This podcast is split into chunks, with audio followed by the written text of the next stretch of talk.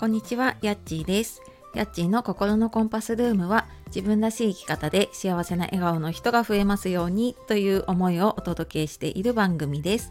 本日もお聴きくださいましてありがとうございます。えー週明け月曜日ですね。えーもうあっという間に 1月も月末に入ってきますがね、えーいかがお過ごしでしょうか。えー週末ね私はちょっと一人時間が少しあったので と思ってなんか普段だとすごいいろいろ予定を詰め込むんですけれどもちょっとこの週末は休もうと決めてですね。でそしたらもう朝はもうんなんか二度寝をしてで、まあ、そこからやっと起きたなと思ってもなんかもう眠いんですよね。なんか休むって決めたからなのかもうとにかく眠くて。あまあでもちょっと本でも読もうかなと思って本を読んでもやっぱりもううとうとして寝ちゃうっていうね、うん、なんかやっぱりこうや休めのサインなのかなって勝手にね自分で受け取って、えーちょっとねあの久しぶりかなにゆっくりしたら一日で、まあ、そしたらなんかすごく頭もねすっきりしたなと思ったので、うん、なんかたまにこう休むって決めてね休むの大事だなと思いました。で SNS もねやっぱ時々ちょっとこうデジタルデトックスというか離れる日とか離れる時間っていうのが、うん、ないとずっとやっぱりそのことにね追われてしまってで無意識にねあの気になっていることがあるなと思うのでもう意識してねちょっと離れる時間取るのがすごい大事だなってはいちょっと感じたお休みでした。で、えー今日はですねやりたいことがいっぱいあってお困りのあなたへっていうことで、えーやりたいことねあって何からやろうかなってなかなか整理ができないなっていうことありませんか？っていう方に向けてちょっとお話をさせていただきます。で、その前にちょっとお知らせなんですけれども、今あの公式 LINE の方で2月の無料のワークショップ、やりたいことに時間が使える無料のワークショップですね、えー募集をしています。で、詳しくは説明欄の方にリンク貼ってあります。で、1月末ぐらいでちょっと一旦締め切ろうかなと思っているので、えー気になる方いたら説明欄の方から見てみてください。はい。で、今日のね、やりたいことがたくさんあった、やりたいことがいっぱいあってお困りのあなたへっていうことで、うんなんかやりたいことね、今、いろんな選択肢も増えてきているのでね、もうあれもやりたい、これもやりたいっていうことね、ありますよね。いや私もなんかずっとあってでやりたいことどんどん増え続けていってでなんか結果的にね自分がもう選べなくなって動けなくなっていたなっていうことがあったのでちょっとこの話をねしようかなって思いました。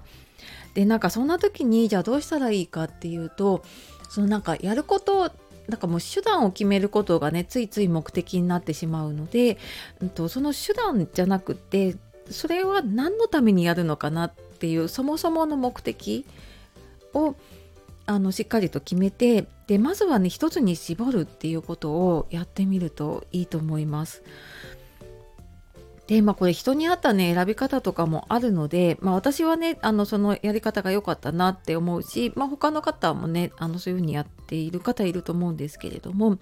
でなんでこのね選択肢多いとできなくなるかってこれあの選択のパラドックスって、うん、よく言われるその選択肢が多くなっちゃうとね、うん、なかなか満足感が高まらなくなるとかって言われていてあのジャム理論とかジャムの法則とかで行動経済学でね言われているもので、えー選択肢が多いと決められなくなるって言われているもので、まあ、知ってる方多いと思うんですけれどもねあの6種類のジャムを置いた、えーお店というかねブースと24種類のジャムを置いたお店というかそのブースという場所はねがあってで、えー、と同じ人数来たんだけれども実際に購入したのは6種類のジャムを置いた方だったっていうのでやっぱり選択肢が多くなるとそれだけ迷ってしまうしうーんなんかやっぱりストレスかかっちゃうんですよね。どれにしようかなっていうのと。でこれを選んだ場合選ばなかった場合とかでそのあ失敗したらどうしようとかっていうのも出てきたりとかするのでいろんなストレスがかかってきてしまうのでうーんなかなか選べなくなっちゃう今度逆にもう行動できなくなっちゃうっていうことがあるのでまずその選択肢を減らすっていうことですね。で何のためにこれをやるのかなっていうのででそのために何を一番優先したらいいかなっていうふうに絞っていく。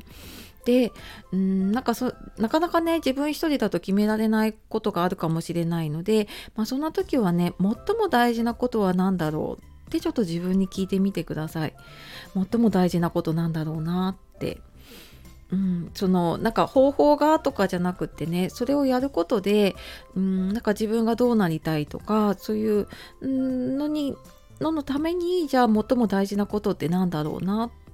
っていうふうに、まあ、これすぐに見つからない場合もねあると思うので、えー、とちょっと時間はかかるかもしれないんですけどでも一つに絞ってまず一つやってみる。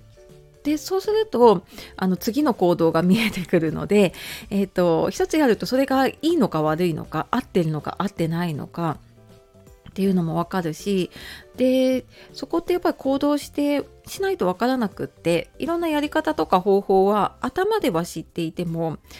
あの実際できるかどうかって別なのでね あのちょっとやってみてで案外なんかできないと思ってたものがうまくいく場合もあると思うのでまずね自分にとって優先すべきもの一つちょっとやってみるっていうことをね、えー、やるといいんじゃないかなと思います。